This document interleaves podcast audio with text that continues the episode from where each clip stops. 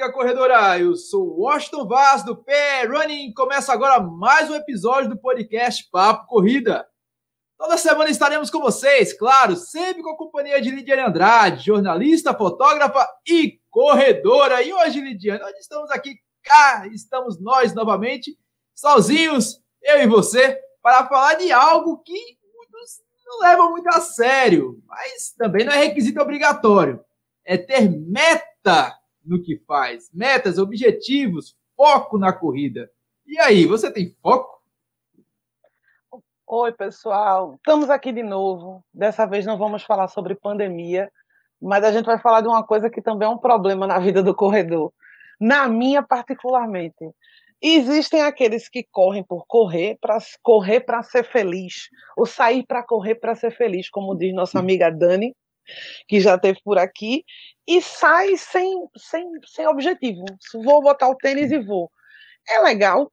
É, eu recomendo você fazer uma vez na vida uma coisa dessa, sair sem relógio, sem celular. Vou só correr para ver até onde meu corpo aguenta, pelo menos com a passagem de volta. É importante, sem, sem tudo também não. Uma vez é legal, mas depois de um tempo, a, a gente não consegue evoluir não consegue, e começa a reclamar não estou perdendo peso como queria, estou correndo e estou engordando, não consigo abaixar meu pace. Talvez tudo isso seja associado a uma falta de meta, um foco na vida, um objetivo, uma linha para você seguir. E eu acho super importante a gente ter um, um, um norte, um, uma, um finalzinho. Mesmo que não esteja a placa de finish, a gente tem um lugar para olhar para querer chegar. É, meu velho. Estabelecer metas na corrida. Existem dificuldades e atalhos, na verdade. Estabelecimento de metas, a gente sabe que é uma estratégia frequentemente adotada para aqueles que querem atingir mudança, para quem está insatisfeito com algo, como a Lidiana acabou de falar aqui.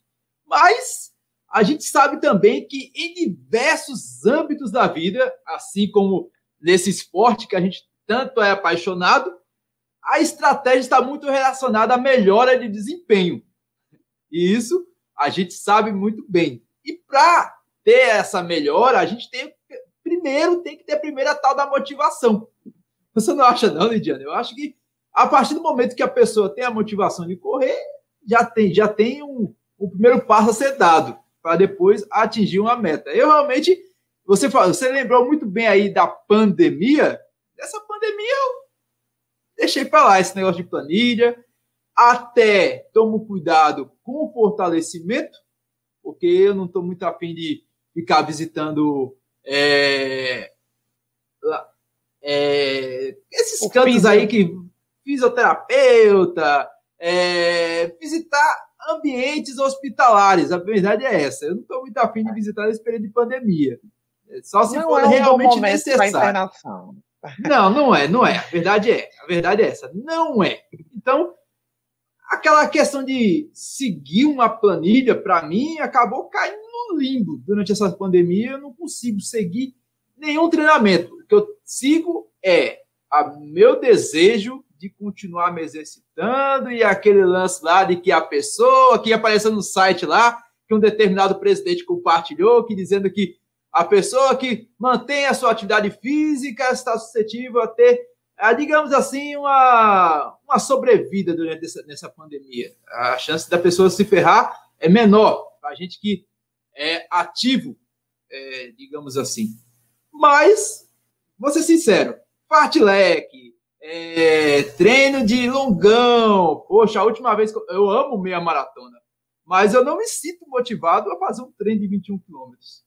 Vou fazer agora, treino daí do pessoal do Hélios, que eu coloquei lá. Vou fazer 21 nesse desafio virtual. Isso, mas isso não é meta, isso é motivação. Eu não vejo como meta é, completar uma distância no desafio virtual. Eu coloquei como motivação eu fazer algo que eu amo, que são os 21 quilômetros, mas faz muito tempo que eu não faço. E aí? O que você acha? Ah, eu, eu penso assim. A gente pode ter dois tipos de meta, de curto prazo e de longo, de três, na verdade, né? Curto, médio e longo prazo. Isso é Quando é muita gente... administração.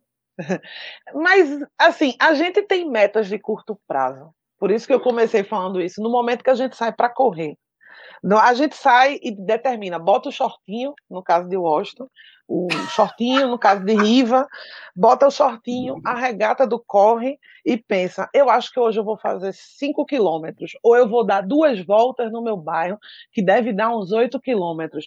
Essa é uma meta curta. Eu acho legal a gente já sair pré-determinado para alguma coisa, mas quando a gente começa a juntar várias metas curtas, elas não chegam em lugar nenhum. A gente não tem muito objetivo. E a tendência a abandonar no meio do caminho, eu, eu acho que é maior. Eu falo por mim mesma. Se, se cair duas gotas de chuva, eu digo, não, não vai dar tempo de dar as duas voltas e vou dar o retorno e vou para casa pronto. O que era oito virou quatro quilômetros. Porque a gente não tem um objetivo maior a alcançar, então qualquer treino abandonado é válido. Principalmente depois que o pessoal começou a divulgar que 30 minutinhos de exercício por dia é o suficiente para manter o corpo ativo e não pegar Covid. Então, Ei. se tu já correu 30, vai para casa. Aí, é, o problema das pequenas metas é essa, a desistência. Você não, não almeja um objetivo maior e acaba deixando de lado. E pessoas preguiçosas como eu, ou como Washington, ela, o Washington tem que pagar um plano anual. A academia está aberta seis dias na semana. Às vezes é, a sete, academia está né? aberta, mas não está me ajudando muito, né? A gente for ver quando eu chego em casa, já está quase fechando, e quando eu acordo, está abrindo. Eis o tá problema tá da meta, de não ter meta, tá vendo? Aí, Porque a meta de não, a meta de fortalecimento para corredor é no mínimo três dias na semana.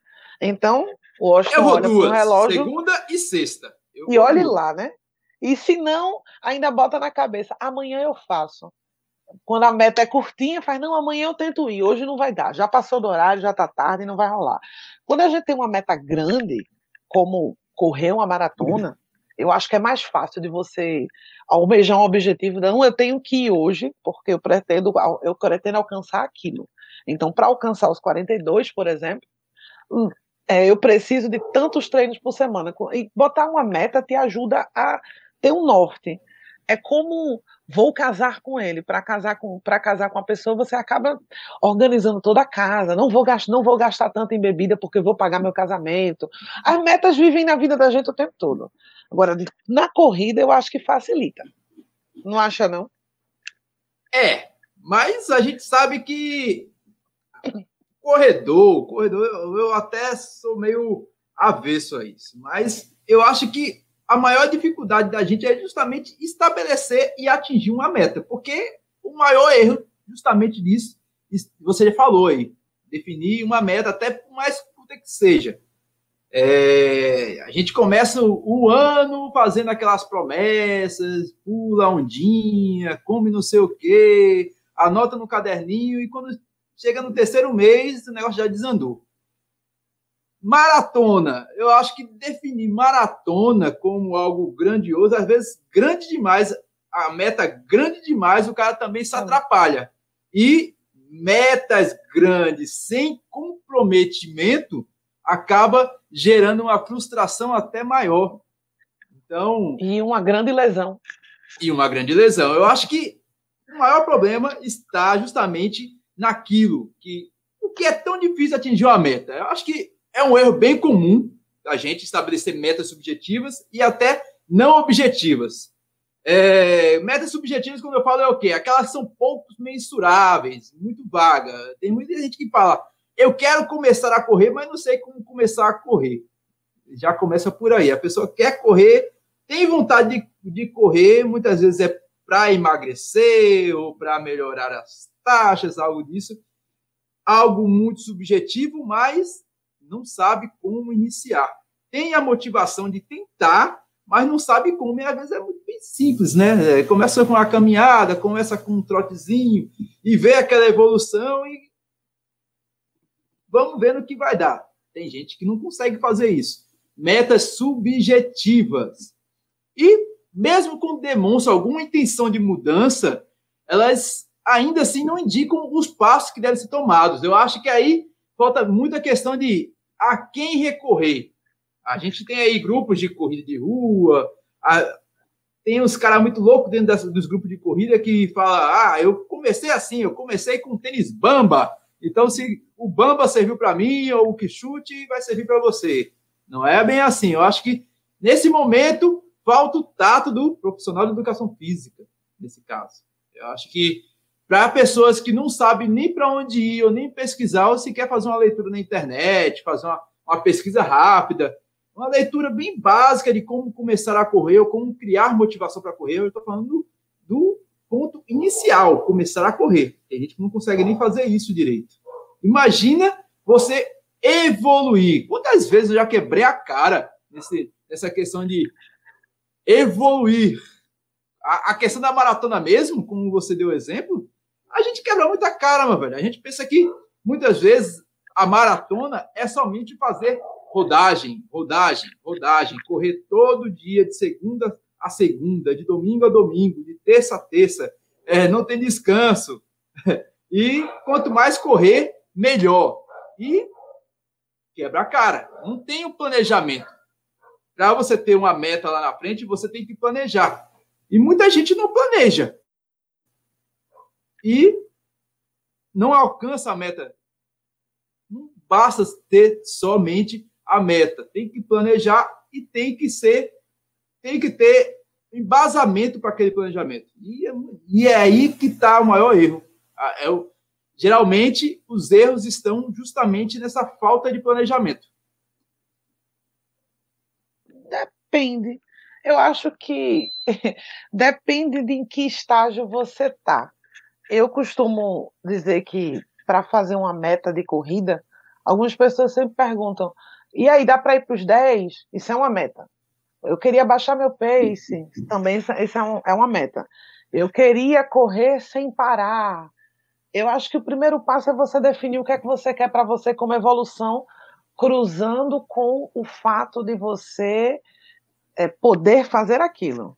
O autoconhecimento ele é o básico. Aí, de primeiro momento, eu sempre digo para os meus amigos: só corra. Primeiro você aprende a correr, Primeiro você vai curtir, aí você vê se você precisa de ajuda para correr com um profissional da área, que foi o que o Washington falou, ou você vai querer entrar em um grupo, ou você, você prefere o isolamento social na corrida. Eu gosto de grupo, mas eu prefiro correr só. Eu, eu faço os dois. Eu tenho o meu momento de correr em grupo, mas no dia a dia eu prefiro correr sozinha com os meus pensamentos. Nem todo mundo consegue correr em grupo. É um fato. Consegue desenvolver do mesmo jeito, ou consegue conversar correndo. Conversar correndo é uma técnica super apurada, de correr fofocando é outro nível, né? O correr 5, 7 quilômetros, como Danilo corre, conversando sobre a vida sem cansar, é um nível altíssimo. Eu não recomendo isso só depois de fazer uma maratona. Canso o dobro. Eu começo, eu, eu tenho minhas metas pessoais, eu começo do começo. Primeiro eu me sinto bem, eu vou ver no que, o que eu consigo fazer e depois eu escolho uma coisa que eu quero melhorar. A gente tem que sempre fazer o possível. E se for necessário para você, ó, eu preciso melhorar a minha passada. A sua meta é essa. Mas sempre dentro do que você consegue. Eu não, não, eu não costumo dizer ao pessoal, almeje alguma coisa grande, foque nos primeiros 21 quilômetros. Não, foque primeiro no que você pode melhorar de base, Comece do começo, para você ser um ah. corredor legal e evitar lesão, e depois a gente vai subir no nível. Não? Não concorda? Eu concordo, até porque esse talvez seja o principal problema da maioria dos corredores, que é frequentemente o estabelecimento de metas irreais. Ou seja, é. metas muito difíceis de, para determinado ponto da partida. Tem muita gente que começa com 5 quilômetros e já quer correr uma meia maratona logo em seguida. E complica. Então, vamos ser sinceros, o pessoal corre os primeiros 10 quilômetros e já dobra para os 21. A prova é daqui a um mês. Se bem que agora não tem prova, né? Mas é um erro bastante frequente das pessoas que começam a correr os 10 e quer pular para os 21. 10 mais 10 mais 1 é mais que o dobro. Ou seja, são metas a curto tempo, é, digamos assim, difíceis, são metas desajustadas, tanto quanto o grau de dificuldade, como em relação para a realização. Isso causa frustração. É, se a pessoa eu... se machucar no meio desse nesse percurso aí, pode ser que a pessoa não machuque nos primeiros 21 quilômetros. Ela vai terminar com aquele pace de 6,37 se arrastando quase com três horas de prova, mas ele vai ficar orgulhoso, vai ficar feliz, vai pegar aquela medalha e vai a primeira coisa que vai fazer a pergunta é qual a minha próxima meia maratona? Daqui a 15 dias. Isso é verdade. Então, Mas sabe, ó, se não cagar vezes... na primeira meia maratona, vai ferrar na segunda, e essa segunda ele pode ganhar uma lesão. Eu conheço várias pessoas que saiu misturando. É, não é nem meia maratona, são pseudo-ultramaratonistas aí que emendaram é, 100 km do frio, touros, e se achavam grande ultramaratonista, não fazia um fortalecimento adequado nem nada, nem uma alimentação decente. E machucou, nunca quis participar. Mas nunca participou de uma prova. Meio que deixou, desmotivou. É, ter meta, ter metas plausíveis é bastante relevante para que você é, não caia nesse buraco. Que às vezes é um buraco sem fundo. Você voltar, voltar a querer correr. Como voltar a correr depois da lesão? É outro tema de podcast. É. é que às vezes eu penso assim, que correr, o convívio é muito legal do corredor. O, o social, a família running, eu acho muito bacana. Mas o tal do corredor, ele é um bicho estranho quando ele assume a meta dos outros para si, porque o outro conseguiu e você consegue. E ele esquece as diferenças biológicas e psicológicas também. Às vezes, é, funciona mais ou menos assim: você tem um colega, eu treino com o Washington, no mesmo grupo, a gente treina toda, toda quarta e sábado. A gente treina quarta noite e a gente corre junto, lado a lado, a gente tem o mesmo pace. Às vezes, às vezes não. E às vezes a gente não percebe que, na verdade, o Washington está correndo mais lento do que ele deveria, porque está comigo para me acompanhar. Mas eu me acho na condição dele. A gente faz longão no sábado, então tá tudo bem. A gente corre duas vezes junto, igual dá para eu me inscrever na meia maratona, porque o Washington vai. A, gente se compara e esquece que existem várias variantes para a meta de Washington ser essa e a minha não. Quando eu não estou com o Washington, o Washington treina. Eu não. O Washington treina todo dia de manhã, eu só treino três vezes na semana. O Washington faz fortalecimento e eu não. O Washington tem preparo psicológico para ir até os, até os 11h30 e dar a volta e não achar isso uma longa distância e, ficar, e não vai dizer para o corpo que está cansado sentar. Existe todo um preparo que duas pessoas que correm juntos podem não ter a mesma coisa. Aí o corredor esquece. Quando a gente está em grupo, existe esse mau costume de que quase todos fizeram 21, tá no meu momento também. Ah, eu entrei no grupo no, desde o começo, eu já tenho muito tempo de corrida, então eu deveria treinar. Ah, mas eu faltei 5, 6 vezes durante o ano. Eu só corri umas 10 vezes durante o semestre todo, mas eu tô no grupo, então eu sou corredora, dá para fazer. E a gente absorve a meta dos outros e esquece que somos pessoas diferentes o mesmo casal que come as mesmas comidas, que até podem até partilhar roupa, ainda podem se comportar diferente na corrida. Então, é preciso avaliar. Eu posso conviver com o Washington todos os dias, a gente treinar junto, e um dia eu vou perguntar e vou descobrir que, na verdade, o Washington era muito mais rápido do que eu e só estava me acompanhando. E, é, são são problemas, situações que eu vejo muito em grupo que todo mundo corre junto durante o treino de grupo, porque a gente está junto naquele momento. Não significa que está todo mundo preparado para correr. É complicado. Você falou algo muito importante aí, que é a gente observar, é, se espelhar pelos fins de outros corredores, se espelhar nos fins. Qual é o resultado dele? Ele completou uma meia, ele completou uma maratona, ele completou os seus primeiros 10 quilômetros. Ele conseguiu fazer 10 quilômetros em 45 minutos. Mas a gente não, não para para observar o, o, o sacrifício que aquela pessoa fez para atingir aquilo, mesmo que seja em um curto período. A gente tem como exemplo muito característico do André Burgos, por exemplo. O André Burgos é um, é um, um cara fora da curva. A primeira prova dele que ele fez foi 10 quilômetros e era obeso. Será que todo obeso vai conseguir fazer 10 quilômetros e não se lesionar? É o princípio da individualidade. É o que a gente mais fala nessa questão, é o princípio da individualidade. E aí é que tá. A gente chega num ponto bastante importante, então, como a gente pode estabelecer metas de maneira eficiente e que a gente nem se desmotive e nem perca o foco. Eu acho que criar metas realistas é o primeiro passo, que a gente é o mais básico de todos, é a gente qual é o meu momento agora e como eu posso chegar aonde eu quero chegar e em quanto tempo.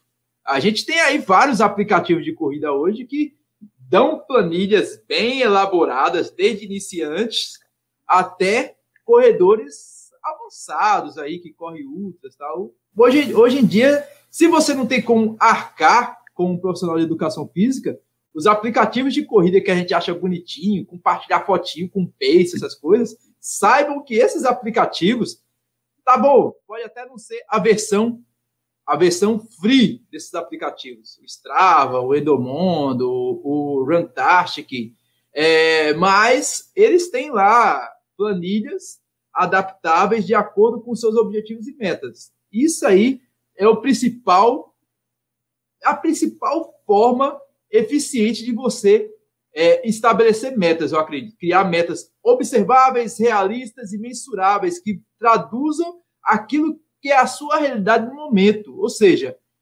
digamos que eu, por exemplo, seja uma pessoa que parou de março de 2020 até agora, em maio de 2021, e não corri um quilômetro. Mas antes eu tinha corrido uma maratona, duas, três, cinco maratonas. É, em 2019 eu corri 12 meias. É, e fora que eu corria praticamente todo final de semana numa prova. Mas eu parei. Ou seja, eu não estou mais. O Washington de 2019 é totalmente diferente do Washington de 2021.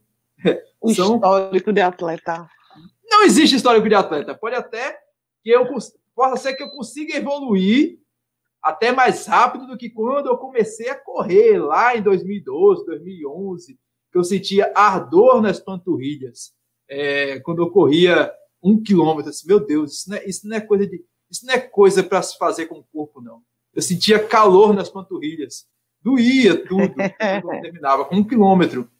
Pode ser que eu não seja, não volte a ser o Washington de 2012, mas para voltar eu preciso Vamos com calma, Washington. Você não vai conseguir correr 21 da noite para o dia. Qual é a minha realidade no momento?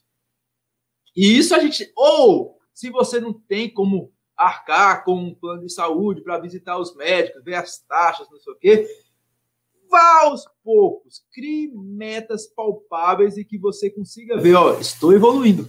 Eu acho que o princípio básico é você ser humilde e aceitar que você precisa iniciar de pouquinho em pouquinho. Eu acho que o começo de tudo é isso. Você vê outra meta, outra forma para estipular metas Lidiane, além dessa? Na verdade, é que tu falou foi a melhor. Acho que você primeiro tem que se encaixar num, num lugar, se sentir confortável nele, e a partir daí você vai seguir. Se você se sente confortável nos 5 quilômetros, bem. Agora, quando a gente diz confortável, é confortável mesmo. Não é sentir dor só por três dias de cinco, não. Ou só tive cãibra de um lado da perna e não do outro. Confortável é se sentir bem, porque correr não é para doer, tá? Assim, esforço dói, mas existe um, um limite que não é tão pequeno assim o limite entre prazer e dor, é muito grande. E eu só descobri isso ao longo dos anos. No começo, eu era que nem o Washington, eu achava um absurdo. Eu achei o pior convite que eu recebi na minha vida correr 5 quilômetros. Isso não existe, isso não era coisa de Deus.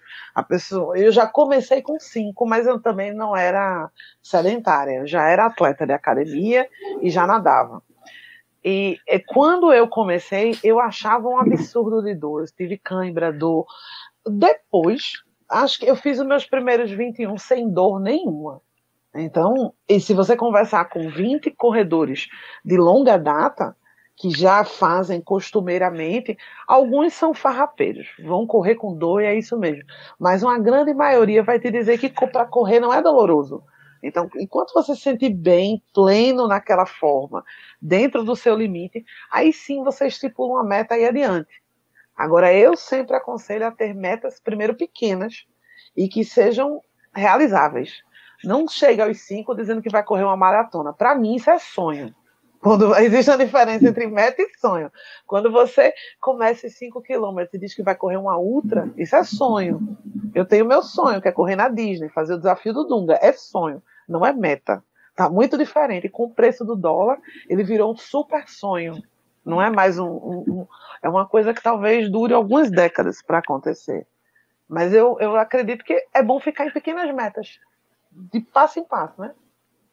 E eu acho que essas pequenas metas, ainda que sejam pequenas, a gente tem que definir, porque toda meta ela tem, tem um planejamento. Isso é fato. E todo planejamento tem o seu curso final.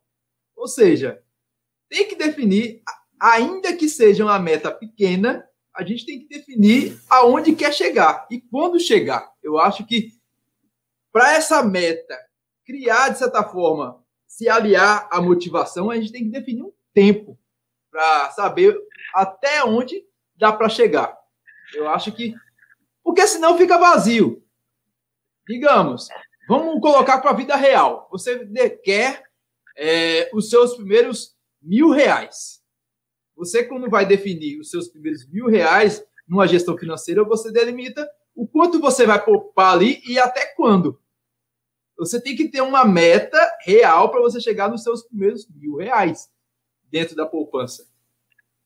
E você, para isso, você precisa delimitar um tempo. Eu acredito que para evolução também na corrida, você tem que delimitar um tempo, mesmo que aquela sua meta seja pequena. Correr os primeiros três quilômetros. Eu tenho um amigo que até ele veio aqui já no Papo Corrida, o Elenilson, que participou da gente daquele episódio sensacional do do, do anime é, Run with the Wind. Run with the Wind. Eita, travou a língua agora.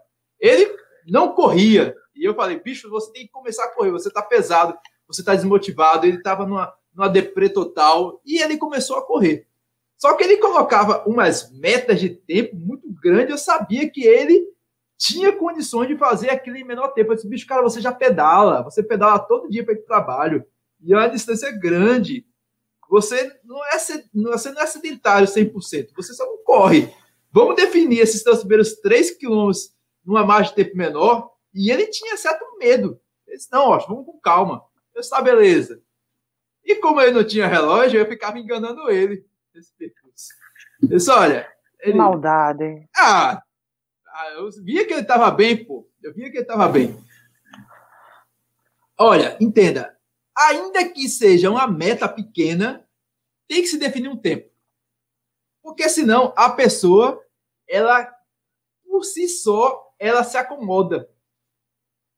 Ela acaba se acomodando e não, e não chega. Até porque, se a gente for colocar como objetivo correr os primeiros 5 quilômetros numa prova, digamos, eu quero correr os primeiros 5 quilômetros na Corrida dos Sinos lá em dezembro na Cicorre, lá em dezembro, na última etapa da Cicorre, na Corrida dos Sinos. Ainda assim, eu estou definindo um tempo. O tempo pode ser a prova desejada que você quer, ou um mês específico, uma data específica, uma data que te remete a algo importante. O tempo é relevante nesse caso, para você avaliar a sua evolução, para você corrigir as falhas do seu planejamento.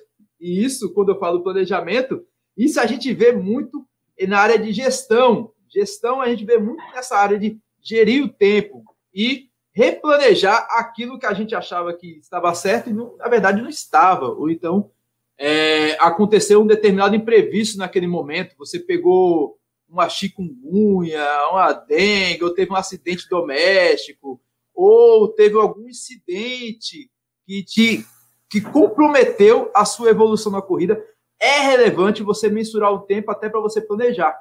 Seja você se autoplanejar de acordo com o seu autoconhecimento ou até mesmo com o seu treinador. Você não acha não, Lidiana? Eu estou falando besteira? É porque eu acho que a corrida ela evolui por si só. Em muitos momentos. Você Mas tem alcança... gente que não evolui sozinho, é, não. Tem gente que é sedentário, abre parêntese, meu marido fecha parêntese, você sedentário convicto, que não adianta você nem comprar um tênis do Nimbus novinho, que não rola. Mas eu acho que o tempo, ele ajuda. Mas eu, particularmente, não costumo me cobrar por tempo, porque eu gosto muito de ver o que está acontecendo. E isso me anima. Aí eu posso até pensar, é, o que me determina o tempo, na verdade, são as provas. Eu quero correr 5 quilômetros melhor e eu escolhi essa prova do calendário para fazer isso. Já é uma ajuda. Então não deixa de ser tempo. Mas no, sem, na pandemia, eu me coloco como tempo alcançar a meta. Se eu alcancei, dali eu já digo, poxa, mas dá para fazer essa distância com pace menor. Dá para dá subir, dá subir essa ladeira com pace menor. A corrida ela é intuitiva e autoexplicativa quando se trata de metas. Você começa a querer evoluir e você acaba você mesmo escolhendo uma prova. Entretanto, talvez você não consiga fazer isso sozinho. Talvez você não consiga melhorar sozinho. E aí vem aquela diferença de que quando procurar ajuda, dá para seguir na corrida de rua sozinho? Dá.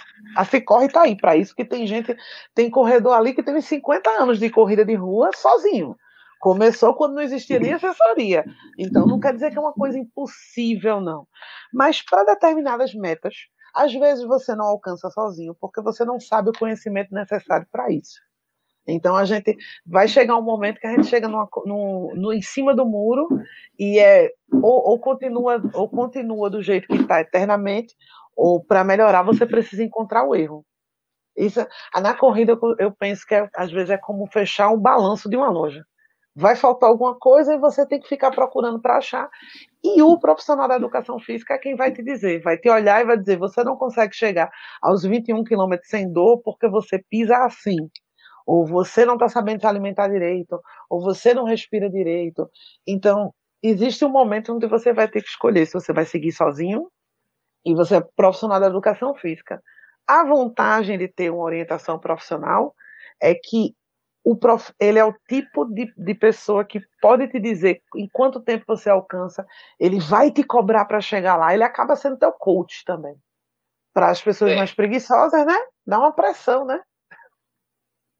É, realmente. O profissional de educação física, nesses casos, ele é extremamente necessário, até para definir algo bastante relevante que você falou aí, que é realmente regular o grau de dificuldade da meta. Usar metas desafiadoras. Entretanto, desafiadoras sim, realistas também. Além Às vezes ser... é um banho de água fria, né? Às vezes você diz, quero fazer 21 daqui a um mês. Eu já tive um professor que dizia, e o sonho tá onde? E aquela padaria. que acordou, né? É, ele disse, é sonho só se for de padaria. Isso aí Manu me dizia muito. Emanuele Medeiros, que a gente já trouxe aqui para falar de musculação. Ela dizia, quando eu dizia, oh, eu quero fazer essa maratona agora, ela, então, sonho a gente compra pronto já, não é assim não, vende na padaria com leite moça ou, ou com doce de leite porque eu queria coisas que eu não conseguia alcançar, porque eu, grande, grandiosa sou eu, viu?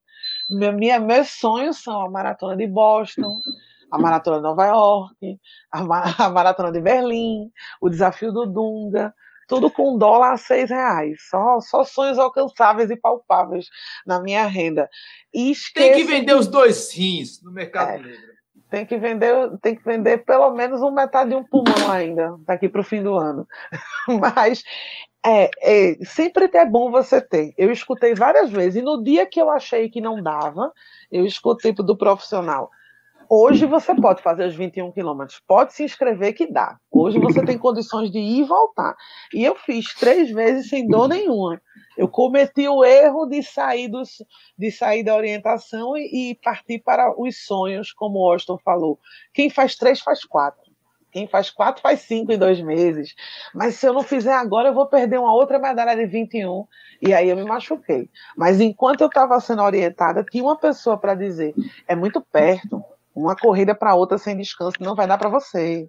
É, tá, essa está distante demais, talvez você não consiga manter o ritmo até lá. Procura uma mais perto. Até para se inscrever na prova correta, o profissional é bom. Ou ele te olha correndo e diz: com esse tipo de passada, tu vai passar um pouco para consertar ainda. Não dá para ir para a próxima corrida, não.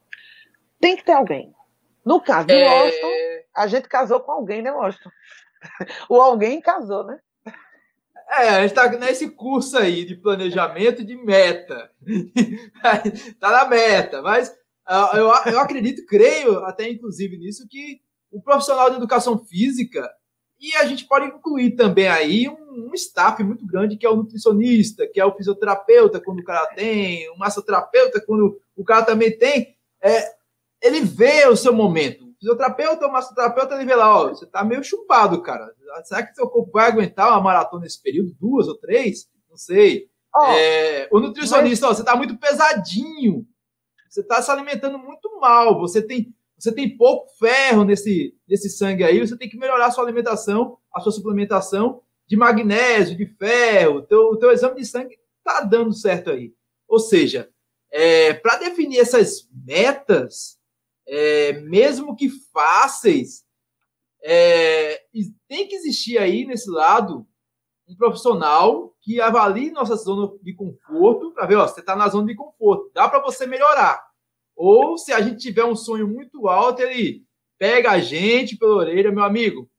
Essa meta aí é irreal demais, é muita areia para o seu caminhãozinho.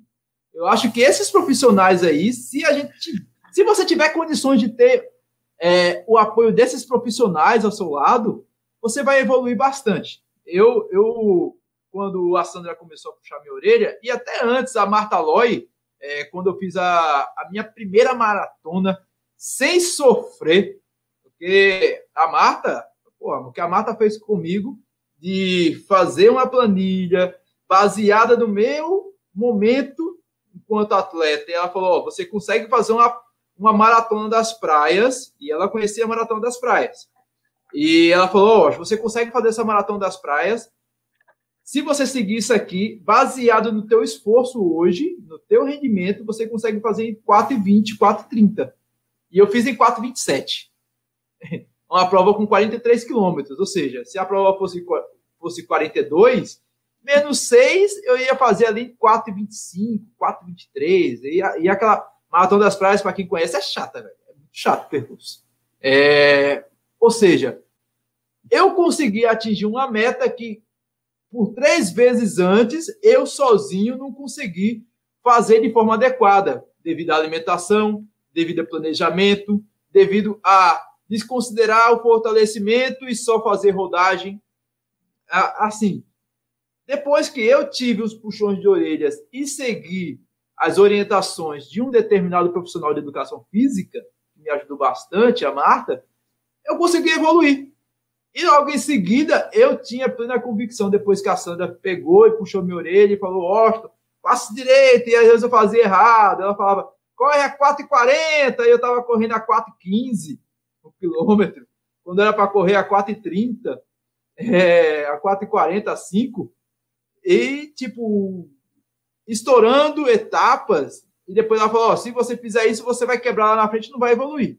Aí eu, opa, não posso só empolgar, eu não posso ficar muito motivado e estourar etapas, porque alguém está dizendo que, baseado é, em algo referente à intensidade, planejamento, é, volume de treino, etc e tal, que eu não vou conseguir explicar para vocês aqui, porque eu não sou professor de educação física,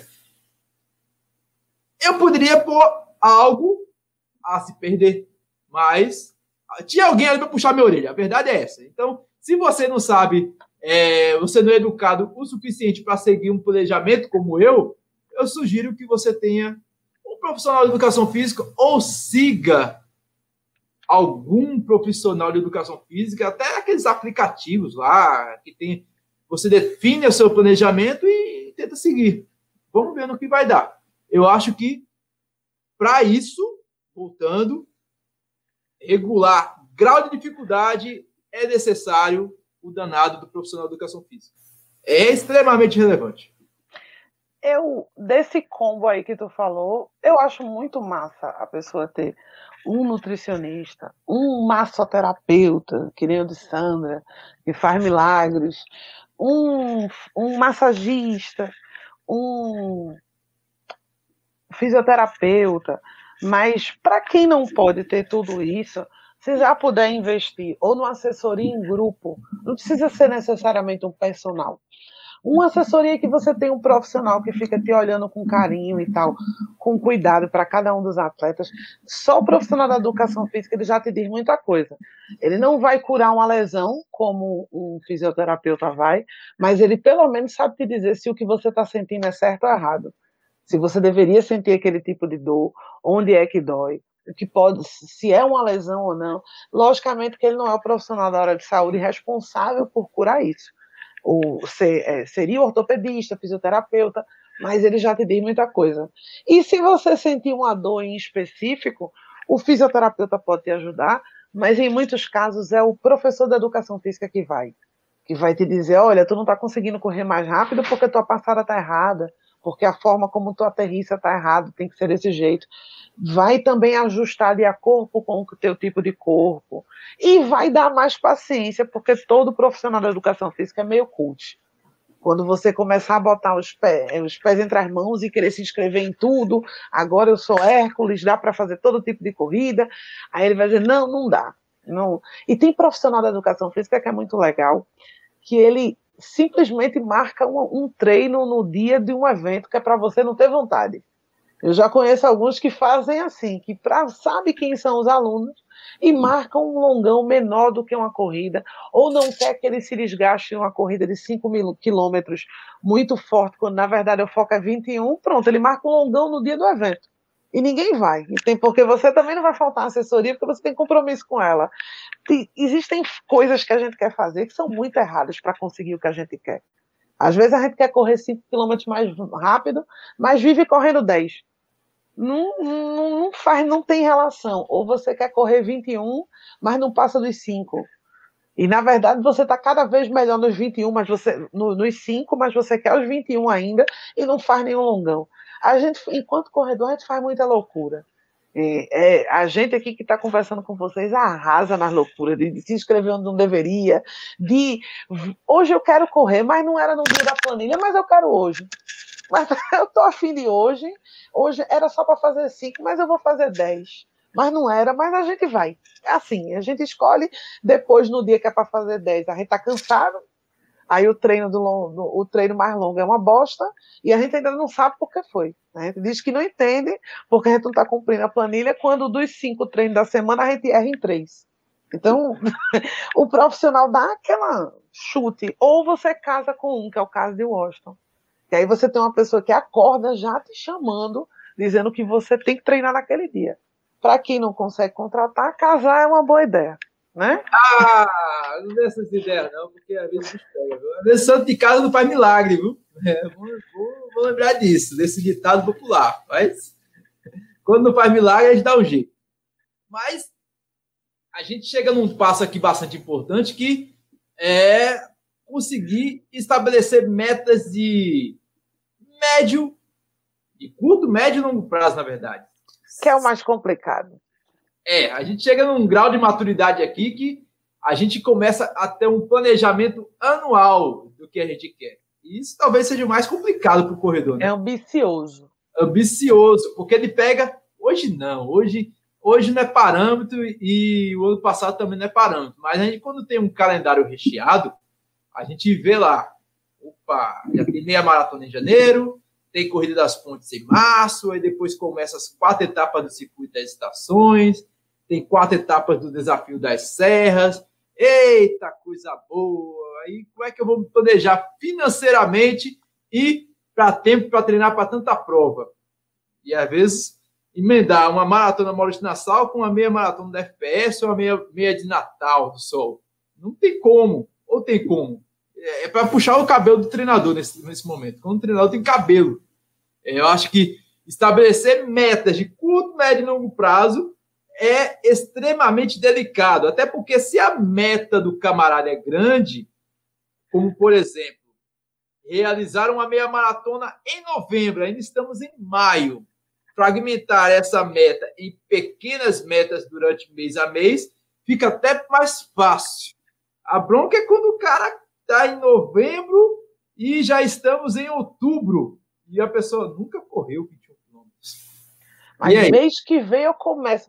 Olha, se tem uma coisa ruim para o corredor amador, é uma meta ambiciosa, longa, porque a gente acha que mês que vem a gente começa. A maratona, no caso da gente, a maratona era em novembro, né? Da Maurício Nassau. Setembro? Eu, não, antes era novembro. Ah, é realmente. Ela foi para setembro. Quando eu comecei a frequentar a corrida era novembro. E o que eu via de gente dizendo que depois de julho eu começo. Depois de julho não falta um longão. Mas depois do Dia dos Pais vai dar. Mas não, pô, mas no meio de setembro a gente começa que, que vai dar certo, vai dar tempo. E de repente era novembro. O que eu conheço de gente que fez isso não é brincadeira. Não, eu posso fazer um. Porque se eu denunciar, vão ouvir, vão começar a gravar os trechos para mim dizendo que eu fui safada. Mas eu quem está ouvindo sabe que é verdade. Tá vendo? Eu já fiz isso, mas eu fiz quando a danada da Maurício Nassau ela foi adiada para dezembro, por conta de uma determinada Olimpíadas aí, eu acho que era Olimpíadas do Rio, que disseram que, em virtude da Olimpíada do Rio, a maratona seria adiada, como se o, Como se o, o pessoal da... Kipchoge, o Mofará fosse participar. Fosse participar da Maratona Internacional Maurício Nassau. Quando a gente tinha lá o Enio, o Biratã, o Justino Pedro, a turma daqui do Nordeste mesmo. Que ou, não, ou se participar. De repente assistir a Olimpíada estava atrapalhando os treinos do pessoal. É, pode, né? eu achei, eu achei isso, ao mesmo tempo que eu achei isso absurdo, eu achei uma grande motivação para eu fazer a minha maratona. Só que eu não levei em consideração tempo, né? Assim. Mas o adiamento de um mês. Ó, foi meio um adiamento da situação. Um adiamento de um total. mês.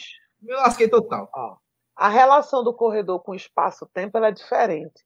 Um adiamento de um mês na cabeça do corredor significa que ela foi lá para o outro ano. A gente não pensa nela como agora. A gente fez. Ah, pô, a prova era em, em novembro, ela foi para dezembro. Eu tenho mais seis meses para treinar, estando em agosto. A gente não, a gente não entende que ela só adiou 30 dias e 30 dias são menos de 10 treinos às vezes. A gente não tem o espaço-tempo como a gente enxerga o calendário do corredor, que tem uma meta, ela é diferente. A gente confunde as datas, a gente acha que setembro, é, na verdade, é janeiro, aí a gente acha que só quando estiver perto do Natal eu começo a treinar, e de repente faz, eita, a prova é semana que vem, e eu não fiz nenhum longão. A gente tem essas loucuras assim.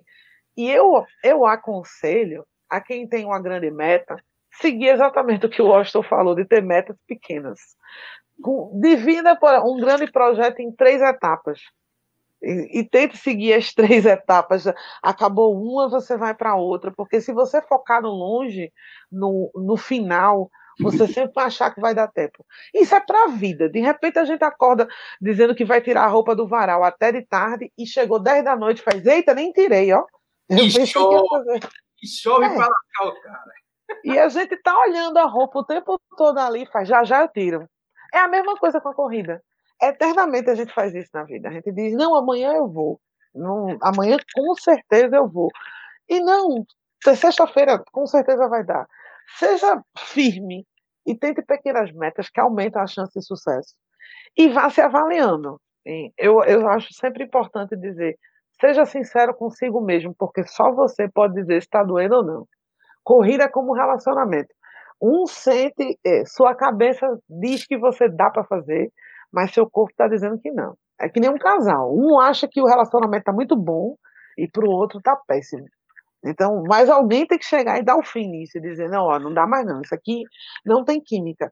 Ou sua mente vai ganhar e dizer que vai, você vai se arrastar pela, pela corrida inteira, porque você acha que dá, ou o seu corpo vai cansar primeiro e vai dizer: hoje tu não levanta na cama porque está doendo demais. Tem que ser perfeito, você tem que aprender a, a saber quando dá. Dá para eu ir mais forte dessa vez? Dá. Dá para eu ir? Dá, não dá? Pronto, não dá. Vou tirar o dia de descanso. O que não vale é ser que nem gosta e todo dia virar dia de descanso. Né? Não, amanhã eu vou. Juro que amanhã eu acordo cedo. Eita, acordou chovendo, mas na sexta vai dar. Assim também não dá. Tem, tudo tem um limite na vida, mas dá para ser mais criterioso e sentir a dor e ver que essa dor já foi além do limite. E o pior é que a gente ignora as mensagens mentais, mas a gente sabe que a dor é diferente. A gente leva pancada todo dia por acidente e sente que aquela dor na panturrilha eu nunca senti e acho que ela é mais intensa. Essa dor na coluna não está normal, não é natural. A gente sabe quando é uma dor porque eu dormi mal, quando é uma dor porque eu estava sentada errada e quando é uma dor porque eu estou correndo ruim. Mas o corredor ignora, ele acha que vai passar. Bota um salompas que dá. Dá uma, não, não rola. Dá um, bota um salopas e toma. O velho canela de velho que a gente comprou na Bezerra. Eu, 10 reais. Eu queria é. ganhar um real para cada vez que eu vi um corredor passando, passando ou indicando essa pomada para resolver todos os problemas. Mas no fundo, eu, eu, eu digo e repito, você sabe quando a dor é diferente. Quando não, não tá rolando a química, quando o joelho já disse, ei, meu irmão, hoje não. Não, tá rolando, não. Então, vamos fazer uma meta? Vamos. É legal? É. Ajuda muito. Mas se aquela meta não não não, não tá, seu corpo não está suportando, desce um pouquinho, custa nada não. Tenta uma meta menor. Correr 10 quilômetros três vezes na semana foi muito.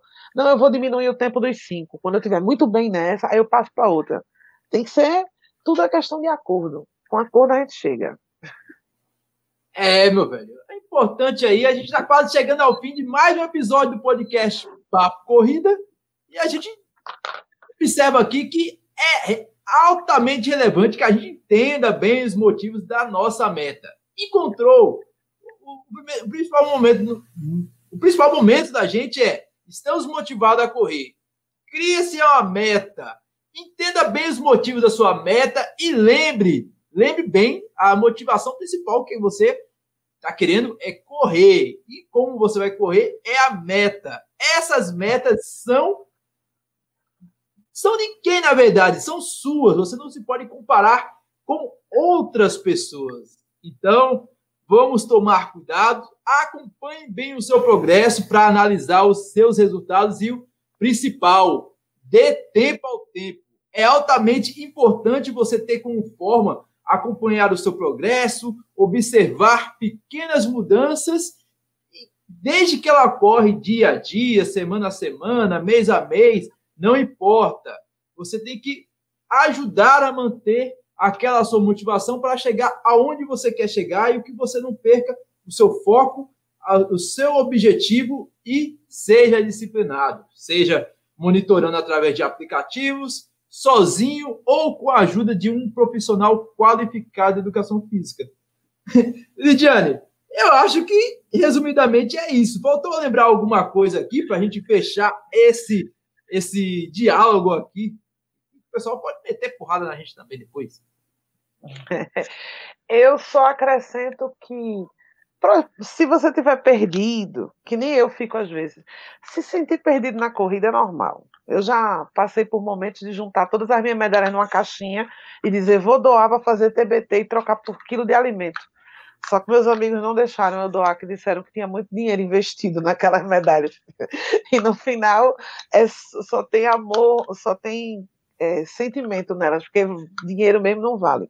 A gente se sente meio perdido. Eventualmente a gente cansa, a pandemia é um saco, é só você e você.